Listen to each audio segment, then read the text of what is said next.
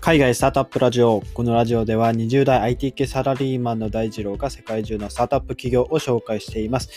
さて、今日も未来にワクワクしていますかということで、ちょっと外で工事の音が聞こえ、あの、や工事がやってるので、音が入ってたら申し訳ないんですが、今日は話題の長寿スタートアップ業界の一つ、ロンゲビカについて話していこうと思います。最近ですね、あの、長寿スタートアップ、長寿、まあ、長くことぶき、えー、長く生きるで、まあ、長寿ですよね。まあ、皆さん、長く生きたいですかという、まあ、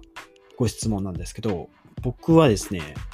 うん、まあ、可能な限り、まあ、長く生きたいっていう感じですかね。えっと、まあ、僕も毎日こういった発信していて、未来にワクワクしていますかっていうところをテーマにやっていて、まあ、これからどんどんどんどん、その、テクノロジーが発展していくに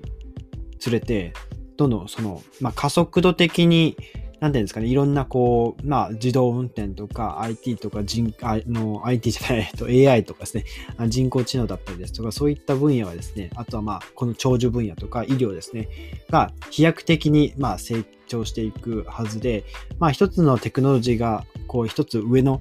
まあ、レンジ、次元に上がっていくと、他の産業もですね、その、まあ、なんていうんですかね、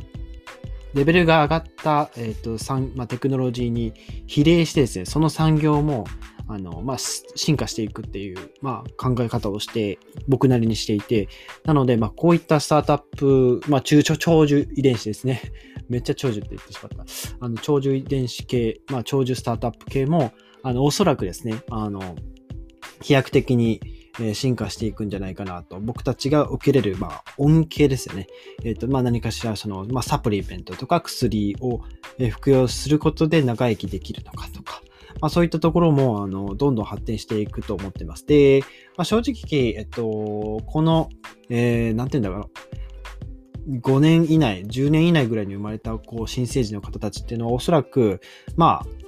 100歳ぐらいまでは生きるだろうっていう、まあ、試算が出てたりするので、まあ、人間の寿命はどんどんどんどん伸びているというところで、どうやったらその若く健康に生きられるかってところがかなり、まあ、テーマになってきているわけですね。で、まあ、こういったスタートアップとか企業っていうのは、まあ、昔から、まあ、それこそ1990年代とか2000年ぐらいからあったんですけど、まあ、あまり日の目が当たらなかったというか、まだ技術が追いついてなかったので、えっと、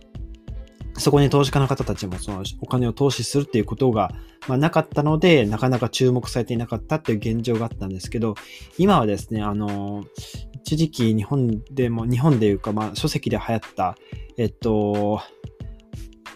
えっと、アレクシア、なん、あ、ちょっと忘れちゃったな。あの、まあ、不死とかそういった関係のあの書籍がですね、池早さんとかがすごいあの絶賛していて、その、えっと、本から、えっと、サプリメントを作った、ちょっと書籍の名前ど忘れしちゃったんですけど、あの、まあその、要するに、まあ、ファスティングですね。人間は食べないことで、まあ、サーチュインっていう遺伝子が、あの、より活発になって、えっと、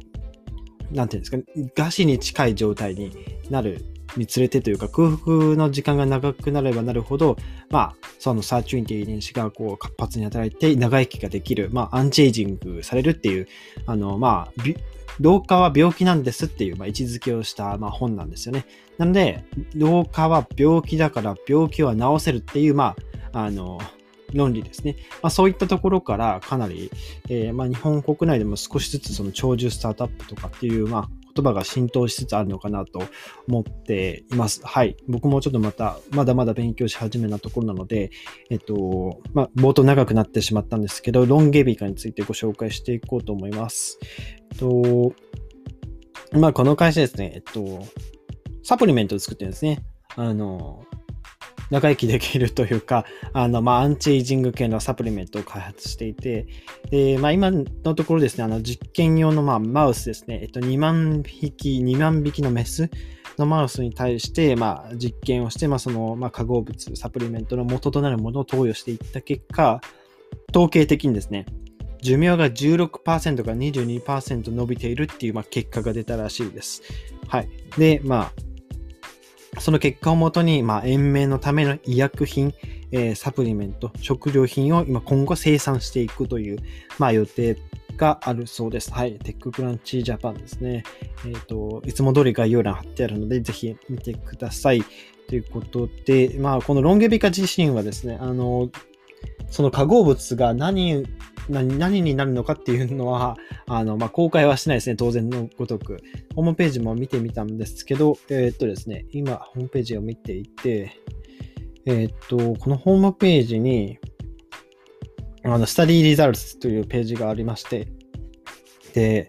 この Study Results の Study Medi Milestones の下ですね、ホームページ概要欄のところを見ていただいて、2つ、まあ、記載があって、1つが The study found five compounds that showed statistically significant life extension by 16 to 20, 22% that became the second result after リパマイシン。ちょっとこれわかんないですね。なんだこれ。あ、ラパマイシン。ちょっとこれは化合物か何かの名前ですかね。結構科学的な名前なので、ちょっと翻訳がわからないんですが、まあそういった、まあさっき言ったような16%から22%寿命が伸びたっていう結果ですね。ラパマイシンっていう。うん、これは何でしょうね。うん。で、えっ、ー、と、まあ、5つの化合物を発見することができます。重要な5つの化合物をあのまあ体系的に発見することができましたと。でそれによって、えっと、16から22%、まあ、マウスの寿命が伸びたというところと、もう一つが、えっとですね、With Big Data Analysis, we identified two particular groups of compounds with statistically significant life extension effect をつらつらつらと書いてあって、えっ、と、まあ、おそらく、まあ、この5つの化合物のうちの、まあ、どれかの2つですね、5つのうちの2つの、まあ、組み合わせのグループを、まあ、マウスに投与した結果、えっ、と、解毒の作用があるみたいな感じのことが書いてあるんですよね。Both classes are involved in two types of detoxification って書いてありますね。で、えっ、と、これが It gave us a clue on existence of mechanism for life extension we had we had to find ということで、えっと、まあ、長寿の遺伝子の、まあ、鍵となる、えっと、まあ、メカニズムを、メカニズムですね。これが、まあ、長寿になるわけですけど、まあ、これを、まあ、見つけなければならないというところで、うん。あの、まあ、多分、この5つのうちの2つだとは思います。この5つ以外の2つの可能性もありますけど、うん、まあ、そういったリザルツがありますね。あとは、そうですね。まあ、このメカニズムは発見するにあたってどういった行動をしたかとか、えっと、まあ、プラットフォームはどういったものを使ってるかではなくて、どういった感じで使いこなしているかとか、まあ、そんな感じの記載がありますね。まあ、ぶっちゃけ、まあ、この化合物が長寿なんですっていうのは、あの、当然のごとくホームページには記載してないんですけど、うん、まあ、どういったことをやって、これからどういったことをやっていくのかというところを、まあ、あの、記載している、まあ、明記しているページがいくつかありますね。あとは、バイオテック、フードテック、アグリテックということで、まあ、こちらはまだ僕も見てないんですけど、うん。まあ、各業界ですね、えー、科学、えー、食品、農業のあたりについて、まあ、ここで発見した長寿、まあ、長寿にまつわるその化合物っていうのを、まあ、食品に組み込んでいって、それを育てるとか、そんな感じでしょうね。まあ、そんな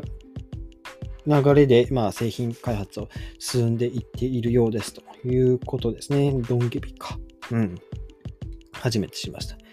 で、えっ、ー、と、まあ、話戻っていくと、えっ、ー、と、まあ、最後、最後にというか、まあ、この配信の最後に、まあ、長寿スタートアップの話にまた戻るんですけど、うん。まあ、こういったスタートアップ業界ですね。まあ、死を取り除いていくってことですよね。一言で言ってしまうと。まあ、完全に死を取り除くことはできないんですけども、それを遅らせるっていうことですね。遅らせることによって僕らに何がもたらされるのかってことですよね。その遅らせた結果、その自我も、まあ、わ、わからない、こう、じ、じ、自分としてこう認識できないような形で、あの、生き続けるっていうのは僕としては、僕としてっていうかかなり苦痛だと思うんですよね。なので、どれぐらいのその本来の機能、人間としての機能を維持したまま生き続けられることができるのか、ここが結構問題、問題というか、あの、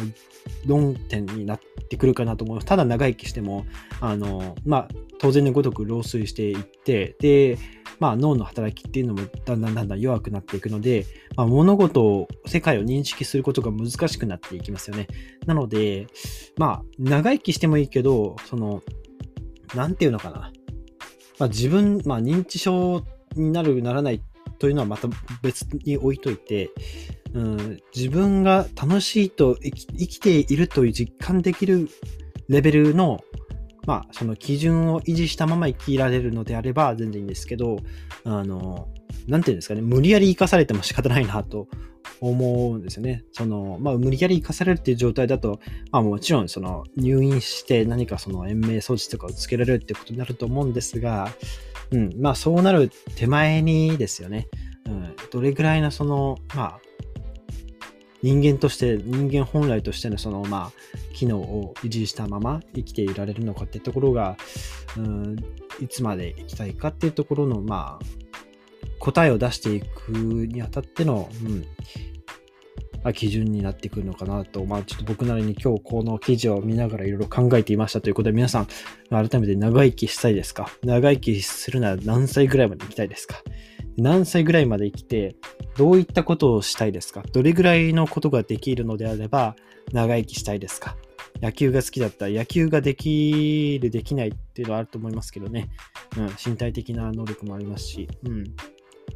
野球ができる状態で、かつまあ長生きできるとかであれば、全然、あの、何歳でも長生きしたい。でも野球ができなくなったら、うん、もう、もういいかなってこう、なったりするのかなと。うん。よく、あの、アニメとかゲームとかでありますけど、めっちゃ長生きする人が途中でこう、なんていうんですかね、もう何千年も生きている、なんか、生命体がこう、突然もう、飽きたから死にたいみたいなことを言う、なんかアニメとかゲームとかあるんですけど、まあ、そういった状態に人間もなったりするのかなと、あの、ふと考えました。その、生きすぎても人生に疲れたではないですけど、そういったことが起きてくるのかななんて、ちょっとなんか SF チェックなことも考えたりしますが、はい。この長寿分野、長寿テクノロジーですね。うん、いろんな企業が今、実通用的なアプローチをとっている最中なので、まあ、長生きするための秘訣はこれだっていうのをですね、あの、まあ、おおよそ、まあ、分かってきてはいるんですが、まあ、その、なんていうんですかね、物理的にその薬とか何かを投与して、えっ、と、作用させる、まあ、人間の細胞を活発にこう、細胞分裂させるとか、まあ、そういったものが、まあ、見つかるまでですかね。うん。まあ、引き続き、あの、見守ってというか、はい、行きたいなと思う今日この頃でございました。ちょっとお昼、まあ土日のお昼まったり配信ということではあるんですけど、まあかなり、あの、僕としても気になる分野なので、えっと、皆さんもですね、あの、気になる長寿系の、えっと、スタートアップとか見つけたらぜひ教えていただけるとちょっと調べてご紹介していこうと思います。ということで、えっと、今日改めてあの話題の長寿スタートアップ業界の一つ、ロンゲビカについてご紹介させていただきました。はい、今日のエピソードですね、役に立ったらいいなと思ったらぜひフォローをよろしくお願いします。それでは皆さん素敵な一日をお過ごしください。バイバイ。